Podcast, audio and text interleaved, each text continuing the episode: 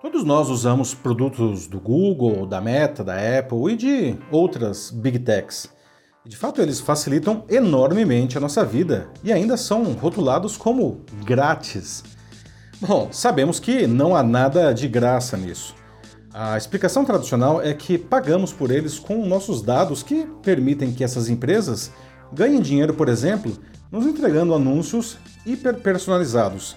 É o chamado capitalismo de vigilância. Mas a ascensão da inteligência artificial e a guerra aberta que as big techs travam contra qualquer forma de limitação de suas atividades, como aliás estamos vendo aqui no Brasil, no embate contra o PL das fake news, revela que esse controle que elas têm sobre nós é muito mais complexo a ponto de que muita gente as defende nesses casos. E a tentativa de regulação da inteligência artificial fará nosso fracasso em impor limites razoáveis às redes sociais parecer algo pífio. O que essas empresas realmente desejam é uma liberdade não regulada para, entre outras coisas, substituir instituições da sociedade de áreas como saúde, educação, transporte ou segurança por soluções tecnológicas que, segundo elas, superariam a ineficiência do que temos hoje. Ao ocupar um espaço tradicionalmente sob cuidados do Estado, alcançariam um poder inimaginável, muito maior que o atual. Elas só não dizem que, bom, tudo nessa vida tem um custo e esse não será pago com publicidade em nossos celulares. Então, como essa conta fecha? Eu sou Paulo Silvestre, consultor de mídia, cultura e transformação digital, e essa é mais uma pílula de cultura digital para começarmos bem a semana, disponível em vídeo e em podcast. O avanço da inteligência artificial é inevitável e muito bem-vindo. Ela tem o potencial de oferecer à sociedade benefícios até então inimagináveis. Mas isso significará que entregaremos muitas de nossas escolhas às máquinas, que decidirão o que elas acreditam ser o melhor para cada um de nós. Em uma sociedade já encharcada de algoritmos, eles passam a controlar muito de nossas vidas de maneiras que nem percebemos. Nós não temos a menor ideia de quais são suas regras que decidem cada vez mais por nós. Diante de tanto poder, a falta de transparência das big techs e, a, e de explicabilidade de seus produtos se torna inaceitável e até perigoso para nossas vidas e para a democracia. É justamente isso que essas empresas lutam para manter, pois se soubermos detalhadamente o funcionamento de seus algoritmos, elas perdem o poder que têm sobre os cidadãos. Tudo isso vale para os algoritmos atuais, bem conhecidos e controlados aí das Big Techs. A inteligência artificial torna esse debate ainda mais importante, pois nem seus criadores entendem completamente as novas estratégias criadas pelas máquinas para solucionar problemas. Se essas companhias lograrem criar a chamada inteligência artificial geral, aquela que não se limita mais a tarefas específicas e passa a se comportar ah, de maneira semelhante à mente humana, tomando decisões sobre qualquer assunto, a situação pode ficar realmente dramática. Imagine um sistema como esse que tem assumido com o nosso consentimento uh, decisões críticas, por exemplo, sobre a saúde pública. Né?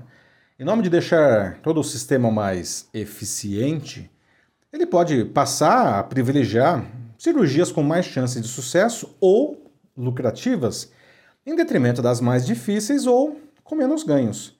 Mas todos merecem a chance de serem tratados, mesmo quem tem baixa possibilidade de sucesso. Essa é, aliás, a visão humana de um médico que uma máquina que acha que o fim justifica os meios pode ignorar. Agora, multiplique esses riscos acrescentando na equação a segurança pública, a educação e até a economia do país. Bom, o discurso do Vale do Silício enaltece o inegável poder transformador da tecnologia. É praticamente impossível viver hoje sem smartphones, buscadores ou redes sociais. Mas seus gurus adoram perpetuar as histórias de sucesso enquanto ignoram os fracassos.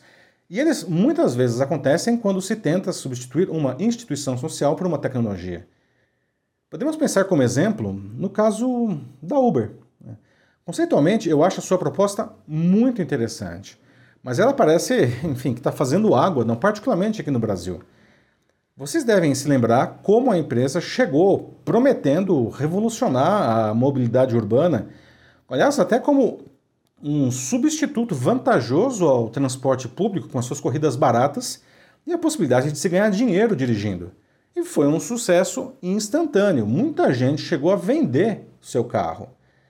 Mas para aquilo ser possível, a empresa queimava milhões de dólares em subsídios.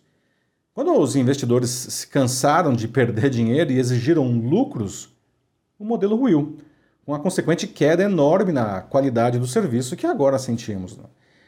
Porém, o mais educativo desse exemplo é mostrar que nunca se propôs resolver o verdadeiro problema social, no caso, as deficiências no transporte público.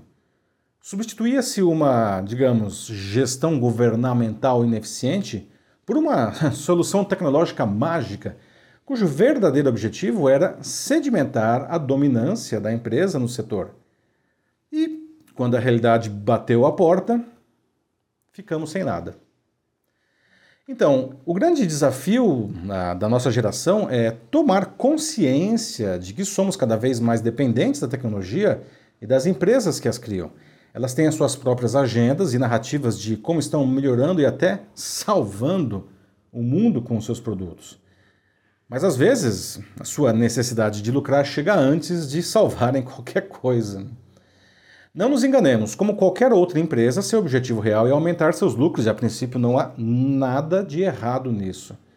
Mas esse objetivo não pode ser atingido às custas do desmantelamento das instituições da sociedade e dos mecanismos de proteção dos interesses da população. Eu não estou aqui propondo a interrupção do avanço tecnológico de jeito nenhum. Ele é essencial para melhorarmos as nossas vidas.